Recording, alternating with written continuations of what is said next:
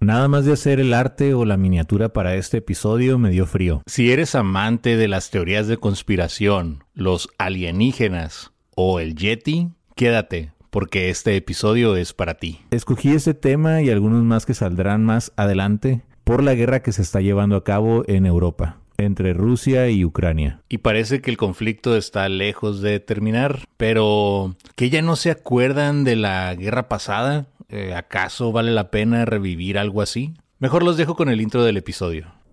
Este es el Pan de Muerto Podcast, donde el terror sabe mejor. El único pan con cero calorías y 100% de su gestión. Las almas en pena con pan son buenas y si aún no tienen su pan favorito, pausen el episodio y vayan por uno para ustedes y sus deslenguados más queridos.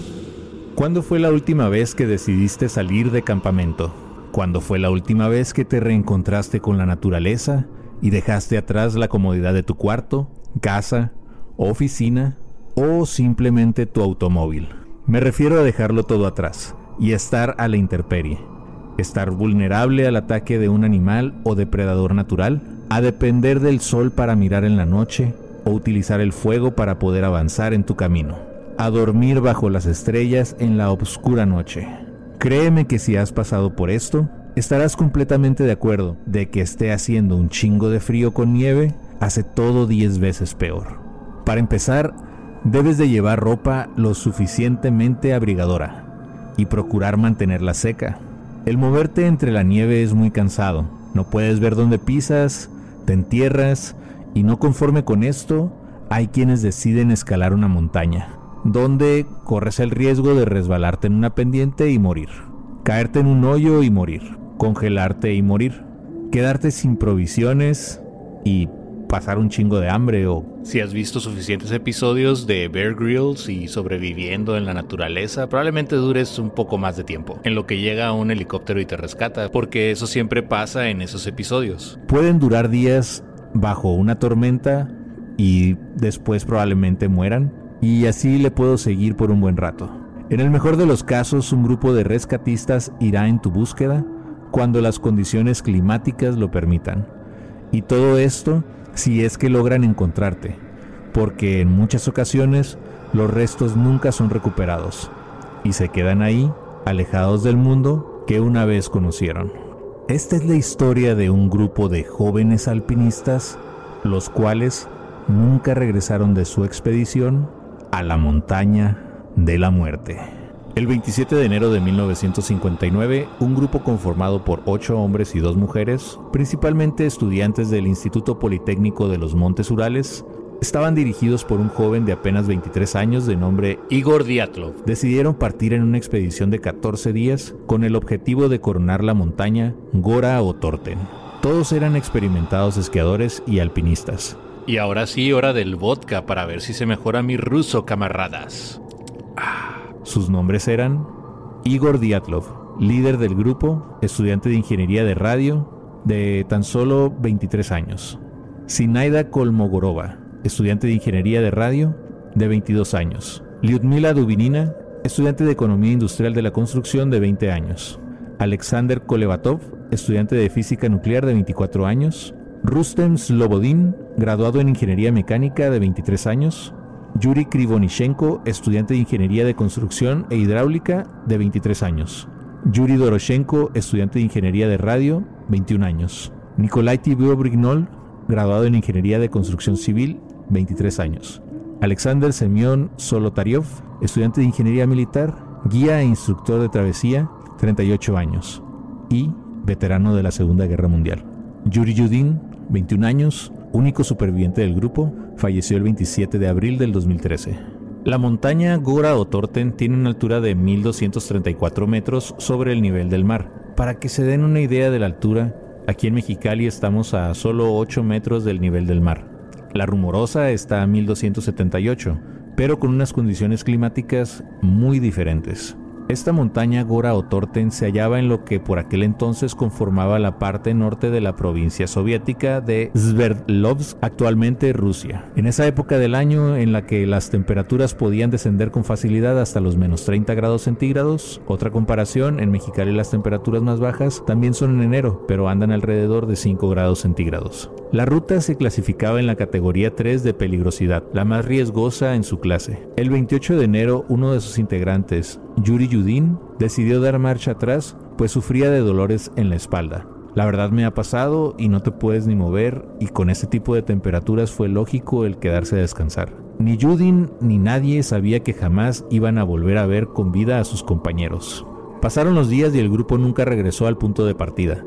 Se habían propuesto un máximo de 14 días para retornar al pueblo de Visay. No se tenía noticias de los nueve jóvenes que continuaron con la travesía, por lo que se conformó un equipo de rescate que se dispuso a buscarlos. Nadie esperaba que algo le pasara al grupo de jóvenes alpinistas durante su travesía. Tiempo después, Yuri Yudin declararía, lo único que quiero saber es qué le pasó a mis camaradas esa noche, porque es ruso y dicen camaradas en vez de amigos o compañeros. Y no era para menos. Lo que le sucedió al grupo es hasta la fecha uno de los más grandes misterios de Rusia. Lo que se sabe es que el grupo avanzó sin mayores dificultades los primeros dos días, Inclusive aprovecharon para tomar diferentes fotografías del paisaje y del grupo. Hasta este punto todo era alegría, risas y diversión. Pero el clima empeoró y decidieron montar un campamento el primero de febrero a las laderas de una montaña conocida como Kolat Siakl, nombrada así por los indígenas de esta región y que se traduce al español como la montaña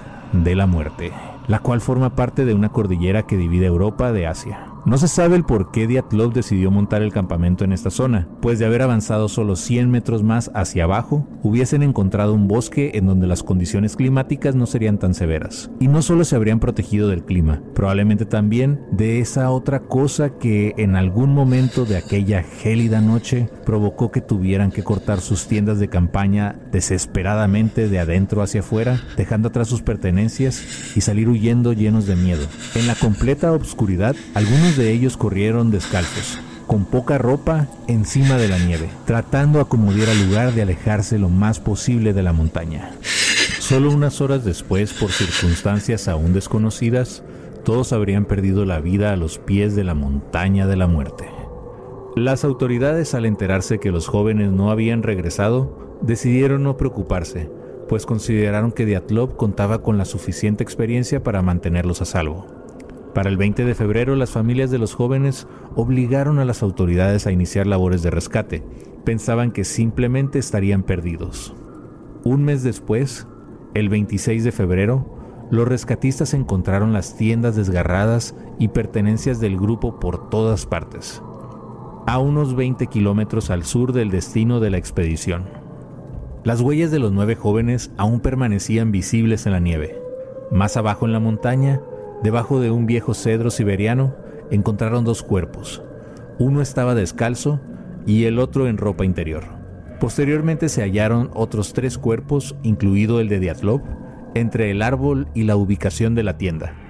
Todos estaban congelados por lo que determinaron que habían fallecido de hipotermia, pues estos cinco no presentaban lesiones como para pensar que habían sido atacados. Las temperaturas más bajas en la zona en ese mes fueron de menos 20 grados bajo cero. Dos meses después, debajo de una espesa capa de nieve, aparecerían los cuatro cuerpos restantes en lo profundo de una barranca. Varios de los fallecidos presentaban lesiones graves como fracturas en el pecho y el cráneo. Posteriormente y mediante una autopsia, los médicos forenses se dieron cuenta de que algo le faltaba a Lyudmila Dubinina. Le habían arrancado la lengua. Además presentaba fracturas en las costillas al igual que su compañero Semyon Solotariov siendo el de Nikolai Tibio Brignolet de especial gravedad. Además, sin una explicación razonable, se encontraron altos niveles de radiación en algunas de las ropas de estos jóvenes. La conclusión de los médicos forenses fue muerte por politraumatismo provocado por causas no determinadas. Las autoridades soviéticas abrieron una investigación para determinar las causas de este extraño misterio en los montes Urales. Sin embargo, tan solo tres meses después, los resultados de la misma concluyeron que una fuerza natural irresistible había causado la muerte de los excursionistas. En ausencia de supervivientes, la secuencia de acontecimientos que se produjo la noche del 1 al 2 de febrero continúa sin estar clara al día de hoy, lo que ha suscitado que alrededor de los mismos hayan proliferado innumerables teorías, las cuales son el motivo por el cual me decidí a escoger este tema. Número 1. La tribu local de los Mansis. La tribu local de los Mansis atacó a los excursionistas ya que los consideraron invasores, además que en esa zona no se permitía la presencia de las mujeres, pues era un área destinada para la caza, y la presencia de una mujer podría ahuyentar a los espíritus de los animales. Número 2. Un yeti asesino. Se dice que la criatura habría sido capturada en una fotografía meses después del incidente cerca de la zona conocida hoy como el Paso de Atlov. Número 3. Extraterrestres. Solo unas semanas antes habría sido reportado a las autoridades la aparición en el cielo de objetos con forma de esfera volando cerca de la ciudad de Ekaterimburgo. Número 4. Agentes de la KGB. El autor Alexei Rakitin en su libro Dyatlov Pass argumenta que Alexander Solotaryov y Alexander Kolevatov y Yuri Krivonishenko podrían ser empleados de la KGB, pero en realidad ser doble agentes con la misión de llevar unas muestras radioactivas y fotografías a espías de la agencia secreta estadounidense CIA. Algo podría haber salido mal y el resultado fue la muerte de todo el grupo. Número 5. Se dice que también esta zona era utilizada por el ejército ruso para pruebas de lanzamiento de misiles, pruebas de armas con radiación o el uso de minas lanzadas con paracaídas. Número 6. Calle de vórtices de Von Karman. Son torbellinos que producen un sonido el cual es inaudible por el oído humano, pero con la capacidad de producir vibraciones que generan ataques de pánico. Número 7. Setas alucinógenas. Se cree que el grupo pudo haber consumido algún tipo de hongo alucinógeno con el cual entró en un estado de trance, llevándoles a una histeria colectiva, razón por la cual saldrían en las noches asustados como si algo los persiguiera.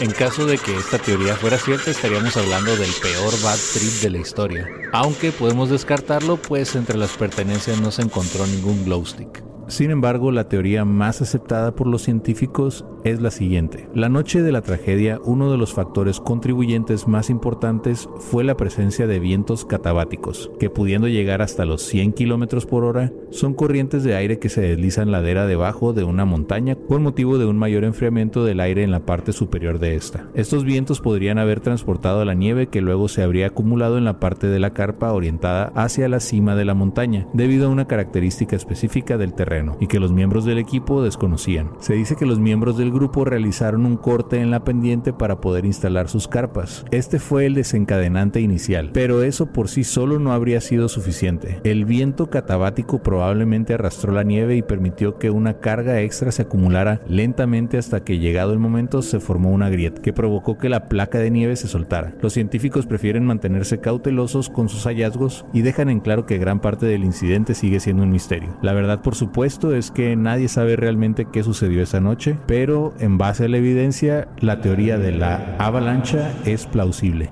Referencias: www.nationalgeographic.com y el podcast Historias Perdidas. Cada uno de esos episodios son obras de arte. Con esto doy por concluido este episodio. Así que antes de que una ráfaga catabática nos arrime bastante nieve y luego esta se nos deje venir en forma de avalancha mortal, les recuerdo que el correo oficial del Pan de Muerto Podcast es demuertopan.aol.com, Facebook es Pan de Muerto Podcast, Instagram en arroba Pan de Muerto Podcast, TikTok Pan de Muerto Podcast y en YouTube Pan de Muerto TV. Y la página oficial es demuertopan.wordpress.com. Hey, ¿qué tal? Les habla Abraham Rocha. Si te gusta este podcast y quieres ayudarme en este proyecto, es muy sencillo. Desde Spotify le puedes dar clic donde dice follow, después otro clic en la campanita para que te avise cuando salga un nuevo episodio y también lo puedes compartir para que más personas escuchen el podcast. Gracias por tu apoyo y... Y esto fue todo. Que tengan una semana de espanto. Bye.